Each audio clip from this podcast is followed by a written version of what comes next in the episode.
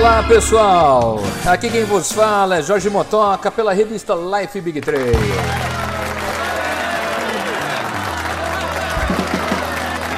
E vamos ao nosso primeiro programa da série de entrevistas da revista Life Big Trail. E hoje temos aqui um dos maiores nomes do motociclismo, Luiz Mingione. Legal aqui essa entrevista, ela foi gravada em algumas etapas.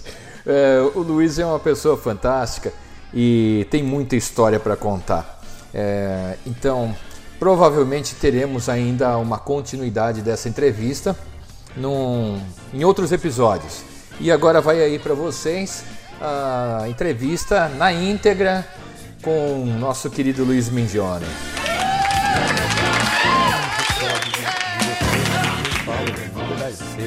Uma figura. Você imagina, por Querendo ou não, Luiz, você querendo ou não, você é uma figura que tem muita representação meio motociclístico. Você é, é- faz parte da história da, da, da coisa, querendo ou não. Fui atrás dos meus sonhos e acabou virando isso. Exato. Então você representa para muitos, às vezes a gente não faz ideia que o que a gente representa para outras pessoas. Eu acho que assim, todo mundo tem história, independente de quem seja, eu sempre falo isso para todo mundo, né? Todo mundo, a gente às vezes fala, ah, tem gente que meio que desdenha algumas pessoas. Eu, todo mundo, sem exceção, tem uma história legal para contar de vida. Todo mundo, sem Tem. exceção, né? Então, assim, aí, esse evento, o Trint mesmo, o Trint eu conheço o Trint há muitos anos. Eu dei curso de pilotagem para ele, ele era garoto ainda, garotão lá em Mojimirim, É. Mogi Guaçu. Era uma concessionária Honda que tinha lá, que a gente conhecia o dono. E eu, lá que eu conheci, nós viemos nos encontrar agora, depois que eu voltei, ele me fez um evento lá na fazenda. Aí nós passamos o fim de semana. Ele falou, Luiz, eu queria que você fosse passar o fim de semana com a gente. A gente vai lá eh, na- durante a noite na fogueira, nós Bater vamos papo. contar, bater papo, contar mentira, contar as suas histórias.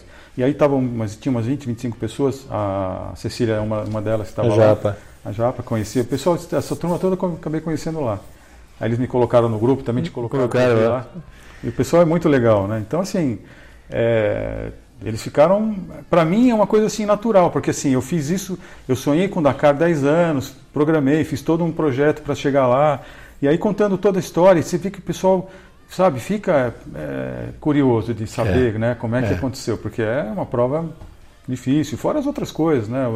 Que nem eu me orgulho, uma coisa que eu me orgulho muito, do trabalho da BIS, por exemplo. Eu estava no lugar certo na hora Na hora certa. certa. né? Era um departamento pequeno. É.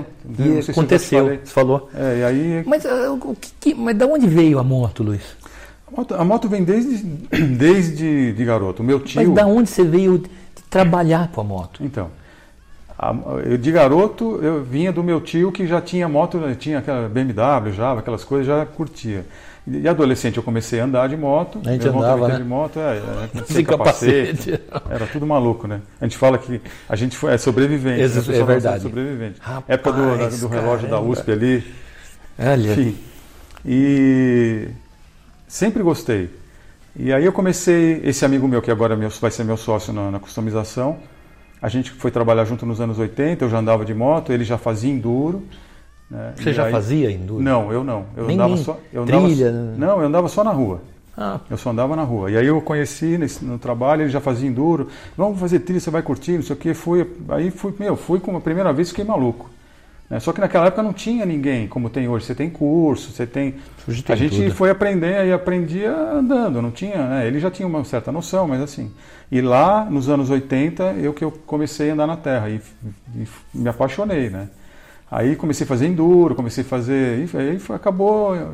Né? Fiz enduro das montanhas, enduro da independência, é, 84, 86. Aí fiz sertões e quando eu entrei na Honda em 92, 93, eu ia, eu já antes da Honda eu trabalhei, eu fazia, já andava, já estava praticando fora de estrada. você praticava sozinho? Não, sempre, sempre em turma. Em turma? Se acaba, as pessoas, os meus amigos hoje foram construídos dentro do motociclismo fora de estrada, praticamente, né, em geral. E, e assim, então você começou no, no fora de estrada pelos amigos. Ah, Sim. vamos, vamos mandar para lá. Foi vamos. através de um amigo, desse grande amigo que agora é meu sócio. Né, na, E não na- na teve garagem. curso, não tinha nada na época. Não né? tinha, não quem, tinha. é, Quem que a, gente tinha, né? andava, a gente não tinha equipamento na época. Não tinha. Não tinha equipamento. A gente andava de, de. A bota a gente comprava de piloto que vinha fazer corrida fora. Aí depois começou a cobra, aquela bota cobra, É, bota né, cobra. que era, era o, o máximo.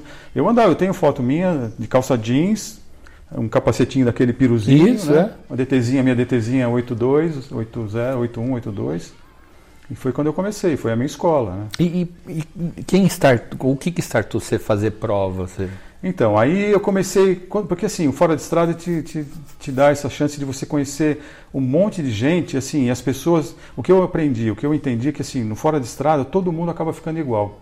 O cara, a gente, na nossa turma, igual que eu falo assim, as pessoas tiram a, aquela coisa da profissão, do- da coisa séria do dia a dia, Ah, tá. e lá naquele meio, por exemplo, a gente tinha advogado, procurador da República, é, pessoal, você vai conhecendo as pessoas. que- Médico. médico, e, to- e ali todo mundo é igual, todo mundo cai na terra e brinca e anda e sobe, e não sei o quê. E, enfim, a gente conhece um monte de gente, né? E, e aquilo foi, a gente foi conhecendo as pessoas, eu fui, aí o pessoal, não, tem enduro, não sei o quê. Aí fui fazer o primeiro, era uma copinha de novato. Era o Jairo Fogassi que fazia da, da Copa Verde Rosso, chamava. Hum. Aí tinha uma, uma- eles tinham uma categoria que era novatos, porque tinha já o pessoal graduado, né, júnior, tanana. e aí o, o novato era uma categoria que tinha um, um pouquinho de diferença no roteiro, algumas coisas mais tranquilas para quem estava começando. começar eles mesmo. queriam que, né, abrir o caminho para o pessoal, o negócio crescer. E foi aí que eu comecei, na copinha de novato, e, e depois foi mudando de categoria, aí veio o Enduro das Montanhas, que na época era o máximo, cheguei em segundo ou terceiro no primeiro ano, depois fui fazer o Independência em 86, o primeiro Independência, e aí foi. E aí, 89, não, no 89, 88, foi quando, acho que 88, 89, não me lembro, não me recordo bem, quando o André e o Clever foram fazer o Dakar a Pro primeira Dakar. vez. É, E ali- 89, não foi? 89, se não me engano, acho. 89? 89. Eu já estava andando já há muito tempo, né? E aí aquilo né, acendeu. É. Eles foram. E no fim eu acabei indo fazer o Dakar na equipe deles, né? Ah, É, ah, é verdade, você estava junto com eles. É. E, então assim, ali eu falei, eu vou construir a minha, a eu vou fazer um, vou construir o meu sonho e vou fazer o Dakar um dia. Todo mundo dava risada, né? Poxa, Aí eu fui Ainda fazer, mais a gente aqui fui fazer Brasil. enduro, fui fazer rally, fui fazer rally dos sertões. E aí nesse meio tempo eu entrei na Honda. Em 93 eu entrei na Honda. Até não esqueço que uma lá na Honda tem os staffs diretores que controlavam o departamento. Eles tinham um período. Eles vêm do Japão, ficavam de 3 a 5 anos, depois iam embora e vinha outro. E aí no- quando eu entrei deu exatamente a mudança de um diretor. Hum. E ele quis conhecer todo mundo individualmente, né? Não falava português. Ele, e aí, junto com o gerente, que era um descendente de japonês, falava português, que era o meu gerente, que também acabou fazendo enduro comigo mais tarde. E aí ele perguntou várias coisas e tal, conversamos, e eu respondia e ele traduzia para o diretor. E aí ele falou assim: e qual é o seu sonho? Porque a Honda, o Soichiro Honda sempre trabalhou com o sonho, né? É. Dream, né? o sonho da. Ele falou, qual é o seu sonho? Eu falei assim, o meu sonho é fazer o Paris Dakar. Ele, aí eu, quando o japonês traduziu para ele, o meu gerente traduziu para ele, ele olhou assim, olhou para mim e começou a dar risada. Ele ria. Esse cara tá louco. Ele, Esse cara ele, é do- louco. ele veio do Japão na área de HRC, né, de competição. Pô, Pô, esse brasileirinho eu- aqui. é, que se quiser mané quer fazer o Dakar.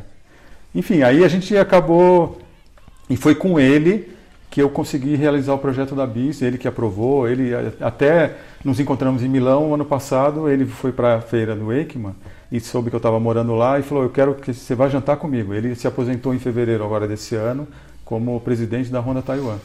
E a gente criou uma- um, um vínculo né, muito forte por conta disso. E ele lembrava de você quando você começou Lembrou, lá atrás, né? Lembrou, lembrou. A gente foi- falou no passado.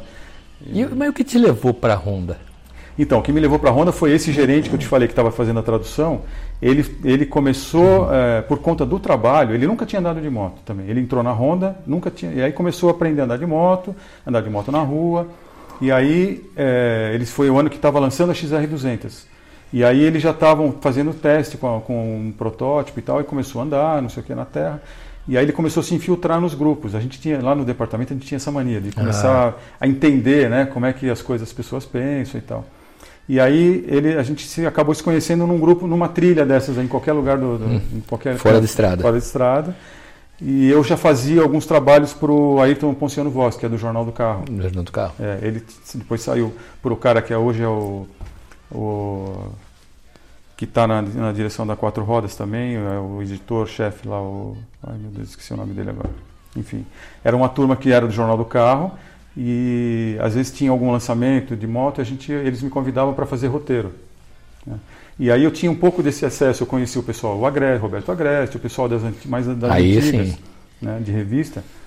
E aí o, eles queriam alguém no departamento que soubesse andar de moto, que tivesse expertise de moto e que tivesse uma entrada com algumas com o pessoal de, de, de imprensa. Ah, E aí ele me convidou para trabalhar no departamento lá da de desenvolvimento. Aí que foi, Aí eu startou. entrei na área de. Aí startou meu, minha, profissionalmente. Até então era hobby, né? Era um hobby. Era o meu, era o meu hobby. Eu tinha uma outra atividade. E isso era trabalho. hobby. Eu Eu- trabalhava com protótipo na área de informática e era um hobby que eu fazia no, todo o meu fim de semana. E eh, nesse meio eu acabei conhecendo o meu gerente, lá, que era gerente da área de desenvolvimento, me convidou para trabalhar na. E aí, E aí a coisa foi. Foi ali.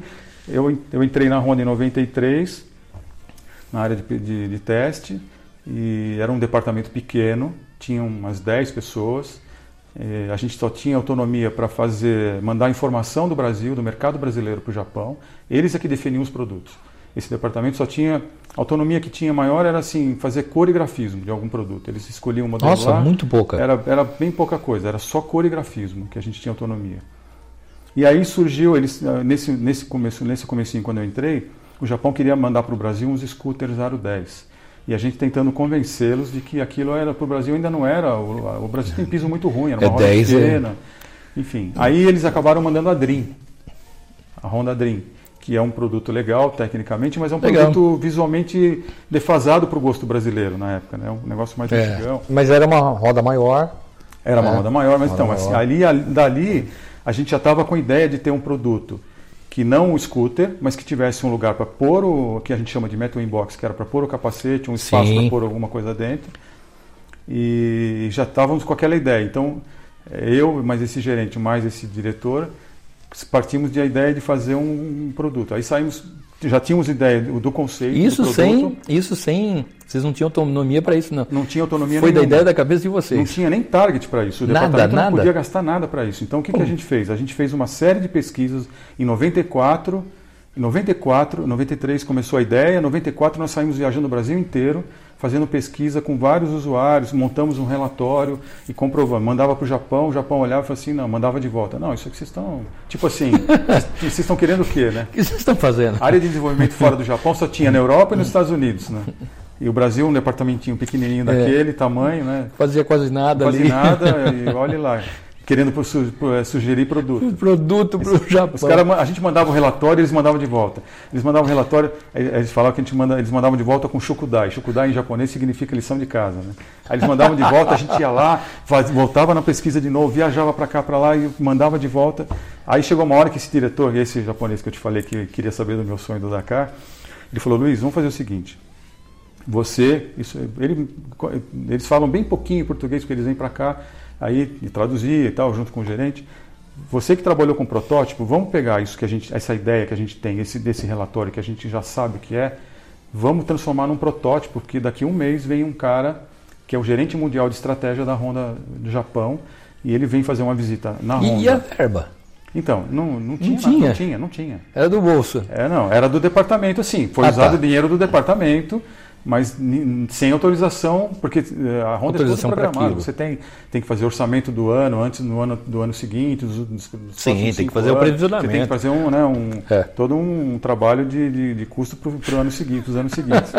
e aí ele falou, vamos fazer um protótipo, né, para o cara entender o que, que a gente quer. Porque ele olhando, quem, porque a gente já está sabe, né, ali a gente aprovou que um monte de informação, os caras não estão entendendo o que a gente quer e eles acham que é besteira. Enfim, o cara vai vir aqui, ele vai lá na Cena Madureira, que na época era onde tinha a parte administrativa toda da Honda, e o escritório de desenvolvimento ficava numa casa ali próximo da QPC. Tá.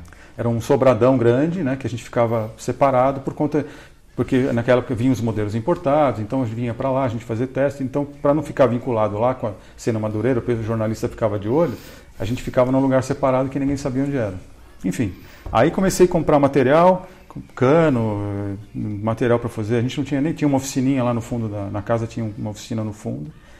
Comprei todo o material que precisava, peguei uma Dream, cortei ela no meio, usei só o canote e o suporte do motor. E a gente já tinha ideia da roda maior na frente, né, que é Sim. 17, e pôr a roda 14 atrás. É mais ou menos o conceito da moto trail, né? Que É. ela tem a roda 21 na frente e a 21, 18 dezen- atrás, é, a 17 19. depende do modelo, ou 19, É. enfim. Por quê? Para passar um obstáculo fácil, Isso. primeiro à frente, para depois. E aí essa ideia do trail que a gente Muito bacana, galera. Olha aí, Luiz Mingione. Você vê, e praticamente ele foi o criador da Honda Bis. Ele que desenvolveu mais aquela equipe enxuta, né? É, e dentre outros modelos. E, e fantástico. Vamos ouvir mais um pouco dessa entrevista agora. Só queria parar um pouquinho aqui para lembrar do, dos nossos apoiadores, das empresas que nos seguem, participam junto com a revista. É, a Motopoint RC é uma oficina especializada em motos BMW. Tá? E você tem lá também a parte de acessórios. Eles têm fabricação exclusiva de acessórios para motos de Big Trail. Fantástico! Ali você tem a Carol, a Vanessa, o Cris, o Bernardo. São uma equipe fantástica. Você que está precisando de alguma coisa nisso, dá um pulinho na Motopoint RC.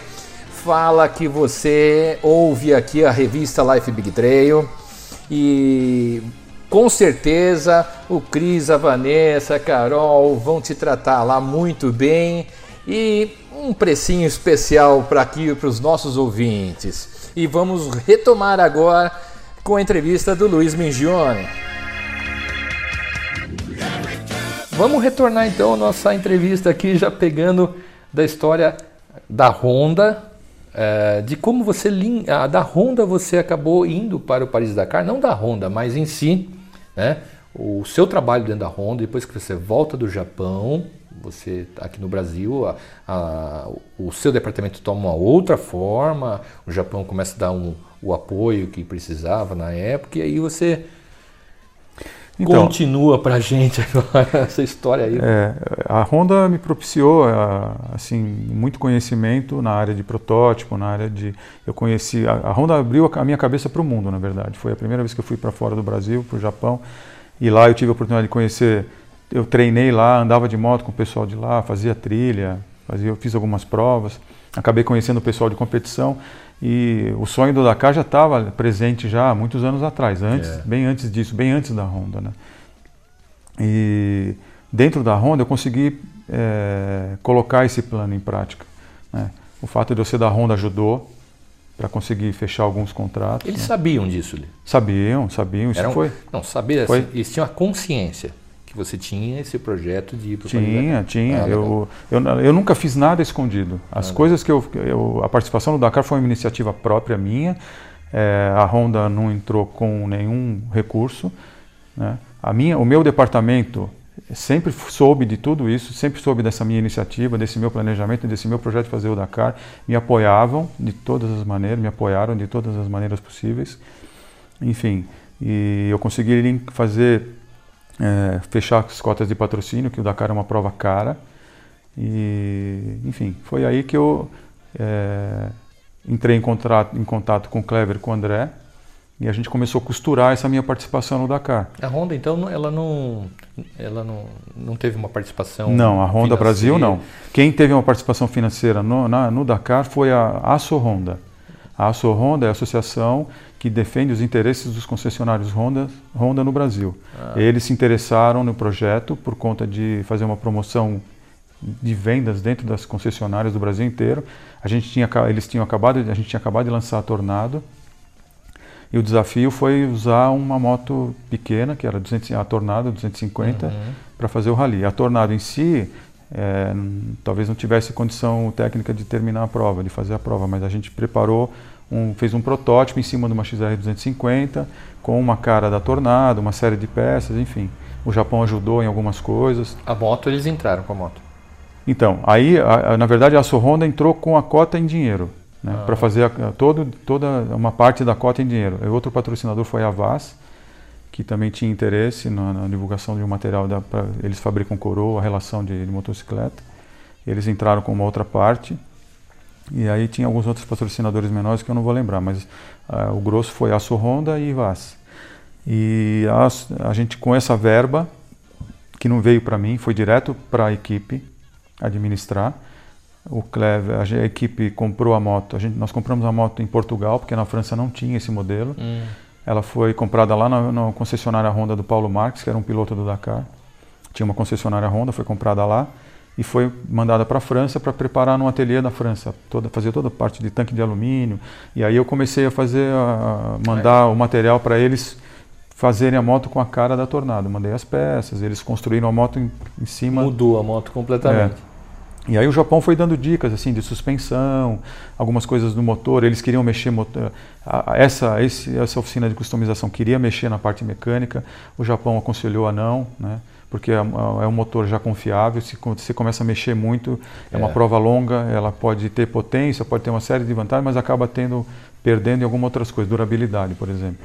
Então eles eles aconselharam uma série de coisinhas para a gente poder é, não alterar muito essa, essa característica de, de, da moto. No entanto, que a moto não teve nenhum problema, só troquei pneu e relação. Motor não. Motor não teve nenhum problema. A gente trocava óleo todo dia, praticamente, trocava pneus praticamente quase todo dia, mousse, né, que é o, aquele composto que vai dentro do pneu para não furar, para não ter câmera, e câmara e a relação coroa corrente pinhão, que era uma coisa que desgastava muito por conta da areia. Só. O resto nenhum problema. Alguns trechos eu tive vantagens, porque como a moto não, era uma moto cilindrada pequena, ela não consumia muito. Eu tinha 20 litros na frente, 10 atrás, eram 30 litros.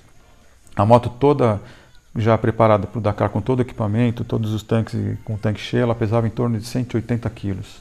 Poxa, Originalmente essa moto pesa 110, 115, 120 quilos no máximo. Ela estava aí com um peso extra, mas mesmo assim ela, ela, ela foi muito econômica. Então, algumas etapas que muita gente, eu ajudei inclusive muita gente sem combustível, porque Você tinha sobrando. eu tinha sobrando porque a, a, moto não tinha muito consumo. Então eu tive muita vantagem nesse ponto Pô, também. Alguns trechos, por exemplo, trechos de duna muito altas que eu vi motos grandes eh, totalmente atoladas na areia, porque a areia do deserto não tem não tem umidade, então ela fica como se fosse um talco. Hum. É um talco bem fininho. Se você, é como areia movediça, se você acelerou a moto parada, ela afunda até o, continuar acelerando, ela vai afundando até o banco, entendeu? Então, assim, alguns trechos eu tive vantagem. A minha moto não era tão pesada, tinha é. menos é. potência, mas assim, então eu, eu, tive desvantagem em alguns lugares e vantagens vantagem. em outras. Eu acho que essa, essa e a regularidade do dia a dia me levou é na levou vitória. vitória. Né? Luiz, agora, quando você estava no preparativo, que, que momento que você falou assim, poxa, eu vou para Paris-Dakar? porque a gente tem uma, né, um, aquela, aquele sonho, né? Pô, eu vou, eu vou fazer isso, eu vou atrás disso, eu vou. Agora, quando cai a ficha, pô, eu, eu vou fazer. Se teve esse ou não, não você acabou chegando lá e depois foi se tocar. Não, aqui. tem isso, né? A minha avó sempre dizia que é, cuidado com aquilo que você quer muito, porque a hora que acontece a gente às vezes não sabe o que faz. Né? E agora? Então, que eu faço agora? Mas na verdade foi um, era um sonho, né? E, e era uma coisa distante, mas sempre foi um sonho. e Eu sempre fui buscando, trabalhando para isso, né? Como eu te disse lá, a gente, eu vim fazendo várias competições, me, me, tentando ganhar experiência em vários tipos de competição para poder chegar no Dakar. Né? É, você e se, aí, quando, se preparou para. Sim, aí quando, quando concretizou o patrocínio, foi, putz, agora realmente eu vou. Né? E teve alguns problemas é, bastidores né, envolvendo isso, que eu prefiro não comentar agora, não, mas, é, mas assim, é, agora eu vou. Né? Então, assim, tipo. Deu aquela dor de barriga, deu aquela. não, assim, é, a, a, cobrança foi, muito, foi um pouco muita gente torcendo a favor, muitos amigos torcendo a favor, muita gente torcendo contra. Né? Sempre tem. É, sempre, isso é, sempre. Eu não era um piloto profissional, era um piloto. Eu fazia isso como hobby, porque a minha profissão era dentro da área de desenvolvimento de produto da Honda. Mas eu sempre fiz a competição fora de estrada como hobby. Então, como todo, acho que como todo esporte, todo sempre tem os seus bastidores que só é. quem vive é que sabe. Né? Não, não, é, é só a superação de você conseguir uh, os patrocínios, conseguir realizar, se preparar, você tem que brigar com um, fatores externos que muita gente nem imagina que, que tem por trás. Enfim, isso também foi superado. Eu tinha muita vontade, eu estava muito determinado. Né? O André Azevedo, que é da equipe, é, na época até me comentou, Luiz, você vai sofrer muito com essa moto. Eu não sei se você vai conseguir terminar com essa moto. É uma moto pequena, sem potência, lá a prova é dura, entendeu? Então, assim, é, eu já, mas eu estava determinado, determinado que eu iria fazer, além do, do, desafio meu pessoal né, e sonho, é, as pessoas que estavam torcendo a favor e, e, também aquela gana de, de mostrar para as pessoas que estavam contra, contra, que eu podia que conseguir, e eu consegui chegar e foi o que aconteceu. Né? Foi o que aconteceu. No entanto que eu te falo, as, nesse ano a prova largou de Arras, uma cidade ao norte de Paris, e terminou em Dakar. Foram 10 mil quilômetros, 17 dias, um de descanso. E das 167 motos que largaram, só terminaram 56 ou 58 motos, eu não me lembro agora o número exato. Eu fiquei em quadragésimo na geral e ganhei a minha categoria. É. A minha moto foi a única moto pequena, abaixo de 690, 600 cilindradas. 400 cilindradas, que era a de maior potência, era a partir de 400, e depois chegava até 950, é. 990, que eram os protótipos. Enfim, então foi uma coisa que talvez hoje não sei se não sei se eu seria conseguiria possível seria possível repetir, né? repetir na África. E quando você foi para a equipe, você já conhecia o André, o Kleber, não? Eu conhecia, a gente se conhecia assim, de longe, eles já eram conhecidos. Quando é, eles foram eram... a primeira vez foi quando me inspiraram, né? O desafio deles lá em 89, se não me engano, 88 ou 99 que eles foram a primeira vez. Eu sempre acompanhei, é, eu sempre lia, tinha lia literatura estrangeira. Eu li um livro do Cyril Neveu, que ele escreveu um livro do Cyril Neveu. Ele ganhou acho que quatro ou cinco vezes com Honda e é um piloto francês que hoje organiza uma prova na, na África.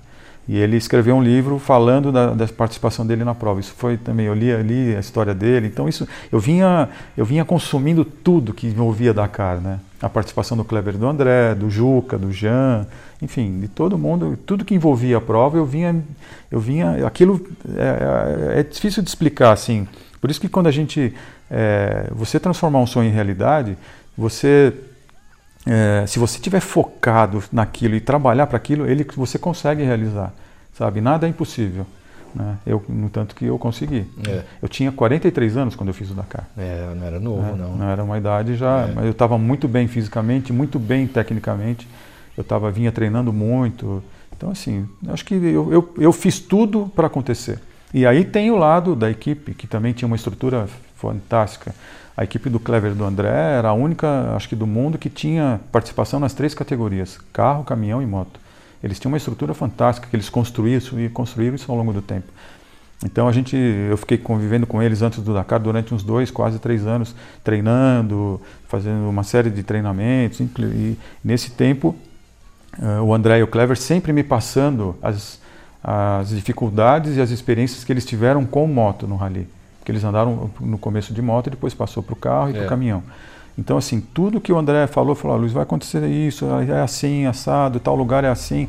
Aconteceu realmente as coisas que eles foram me passando, e fora coisas que a gente também não, não esperava, não esperava, não tinha, não estava previsto, que natural, mas que eu também consegui superar. Eu tirei forças minhas que eu nem imaginava que eu tinha. Eu me conheci como outro, como, como pessoa naquele, naquela prova porque eu, eu fiz coisas, tirei forças minhas que eu não imaginava que eu tinha.